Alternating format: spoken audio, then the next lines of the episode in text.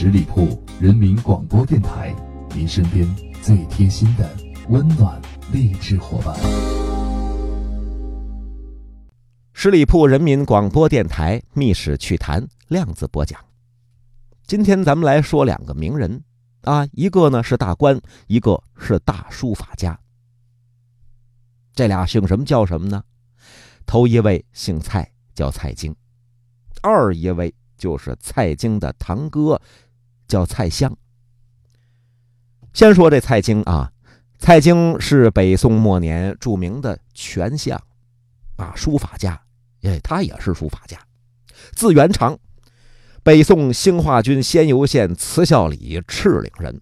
他生在公元的一零四七年。一一二九年去世，蔡京在历史上堪称是什么呢？哎，堪称是为官者的典范。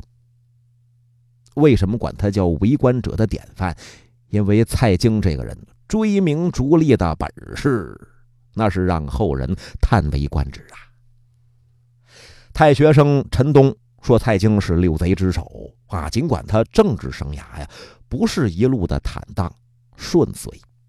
也不是平步的直上青云，呃，但是经历过几次欺凌，仍然是登上了高位，啊，甚至是先后四次出任宰相，这四起四落，那堪称是古今第一人呢。这蔡京在熙宁三年高中进士之后啊，就被下派到地方当官，后来呢，出使辽国，回来之后，这可就。出任中书舍人了啊！他改龙图阁代制啊，置开封府。到了崇宁元年，成为了右仆射兼门下侍郎，那，又官至太师。蔡京嘛，蔡太师啊。蔡京掌权期间，兴花岗岩之一，改严法和查法，铸当时大钱。这些法制，咱们说，呃，对于当时的老百姓来讲。那个危害都是极其巨大的，所以老百姓不得意他呀。而他本人也是贪图权力，无止无休，啊，得着这个就看着那个，没头，引得朝廷上下江湖百姓是都对他不满意。权力越大之后，蔡京甚至是都不把皇上放在眼里了，啊，不把宋徽宗放在眼中啊，参加宴会。在皇上面前，他行什么礼啊？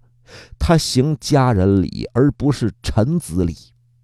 那宋徽宗还能看得上他吗？这大臣、百姓以及帝王都对蔡京产生了不满。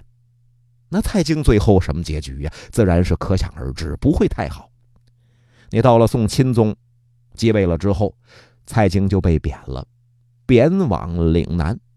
而且死在道上了，道上的什么地方啊？啊，这块地儿啊叫潭州。而且呀，蔡京的死法很可笑。你像别人呢，呃，到了异地了，有可能死于这个水土不服，得了重病了，或者是舟车劳顿。那你再或者是呃什么其他的科坎儿啊啊，甚至是被人杀了。而蔡京，他是穷死的。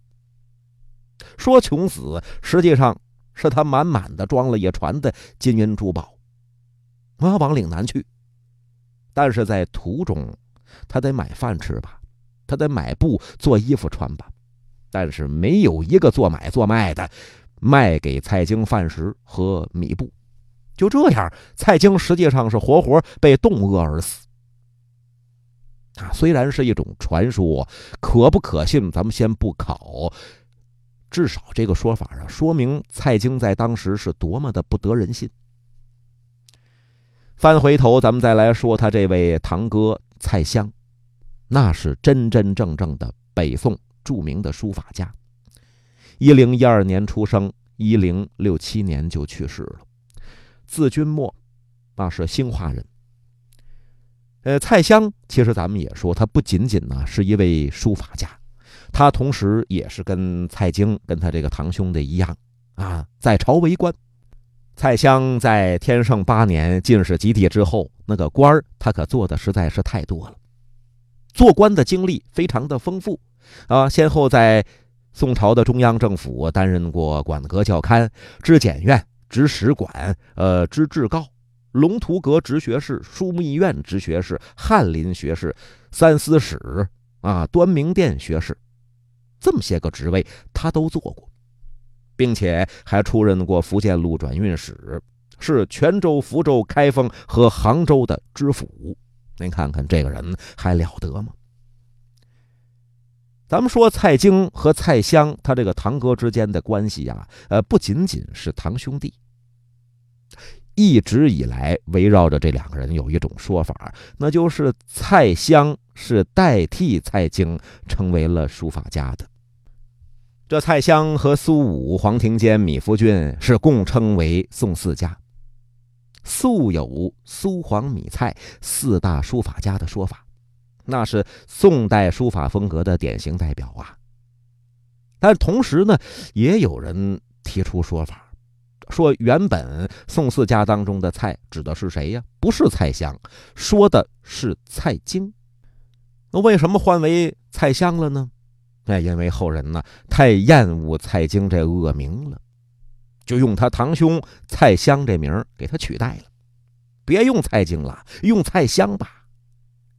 蔡襄取代蔡京的说法，实际上是的确有存在的可能性。啊，宋四家的排名，苏黄米蔡，蔡是最后一名，但是蔡襄呢比苏轼还大着二十五岁，啊，您去查，属于是副职啊，啊是师长辈。这就说明他应该是居在四家之首，但可是他却是最后一名，进居其末。您想想，这本身就应该存在着问题啊！他大那么些年，怎么还落了后了呢？再加上当时苏黄米他们都是什么派呀？都属于上意派，属于是创新派呀。他们是创新了书法，而蔡襄的书法是守旧派。而且他还是守旧派当中的代表人物，代表着当时书法风格的主流。那么把蔡襄和其他四个人放在一起，这就让人瞅着呀，呃，有点不伦不类。这四个人不应该属于在一块儿的。所以说呀，把蔡襄这个人跟蔡京呢提出来，他俩到底是谁应该和苏黄米在一起？这里边的确是存在着一些疑问，但既然是这种说法存在了，也就有说得通的地方。哎，可是这个说法是不是就是真实的事情，还需要很多的史料来进行证明。这蔡京无论是在宋朝还是在后世，名声都不太好。当时呢，宋朝民间流传着有这么一首童谣。说打了桶泼了菜，便是人间好世界。桶指的就是童贯呢，菜当然就是蔡京，啊，就这么一首童谣，说明当时老百姓对蔡京是多么的厌恶啊！你呃打了桶泼了菜嘛，还把蔡京啊当那个烂菜叶子一样，恨不得把他给扔到门外去，别在世界上霍霍老百姓，霍霍人。大宋宣和遗事里边有这么一句话，也说，说什么呢？说蔡京、蔡攸同贯之徒，纵资于上；高俅、杨戬、朱冕之党，朋协于下。这书里边说这六个人，您都认识：蔡京、蔡攸、童贯啊，高俅、杨戬、朱冕，都是大奸大恶、大佞之人。可当时啊，就在朝中得志，说明什么呢？皇帝昏庸，皇帝昏庸才失了天下。这失了天下的代价是什么呢？可不是皇上自个儿倒霉呀，整个全天下的老百姓都跟着遭殃遭罪。认人是多么的重要，能认清人又是多么的难。皇上贵为君王，得有多大的造化，多大的本事啊！可是他身边有这样的人。啊，虽说呢是积毁销骨啊，非一日之寒，但可是他也看不出来。你甭说皇上，你身边有那个高官权贵，他身边是不是整天也像苍蝇围着一块臭肉一样，有那么些个小人啊？嗡嗡嗡嗡嗡嗡啊！嘿，您不用注意，用眼一瞅就能发现。所以说，梁启超有那么一句话：“其下者巧言令色，献美人主，窃弄国权，荼毒生民。如秦之赵高，汉之十常侍，唐之卢杞、李林甫，宋之蔡京、秦桧。”真是川渝斗少，无足比数，太多了，高苍蝇拍拍都拍不过来呀！十里铺人民广播电台《密室趣谈》量子播讲，咱们下回再见。本期节目由十里铺人民广播电台制作播出。了解更多的资讯，请关注十里铺人民广播电台的公众微信和新浪、腾讯的官方微博。感谢收听，我们明天再见。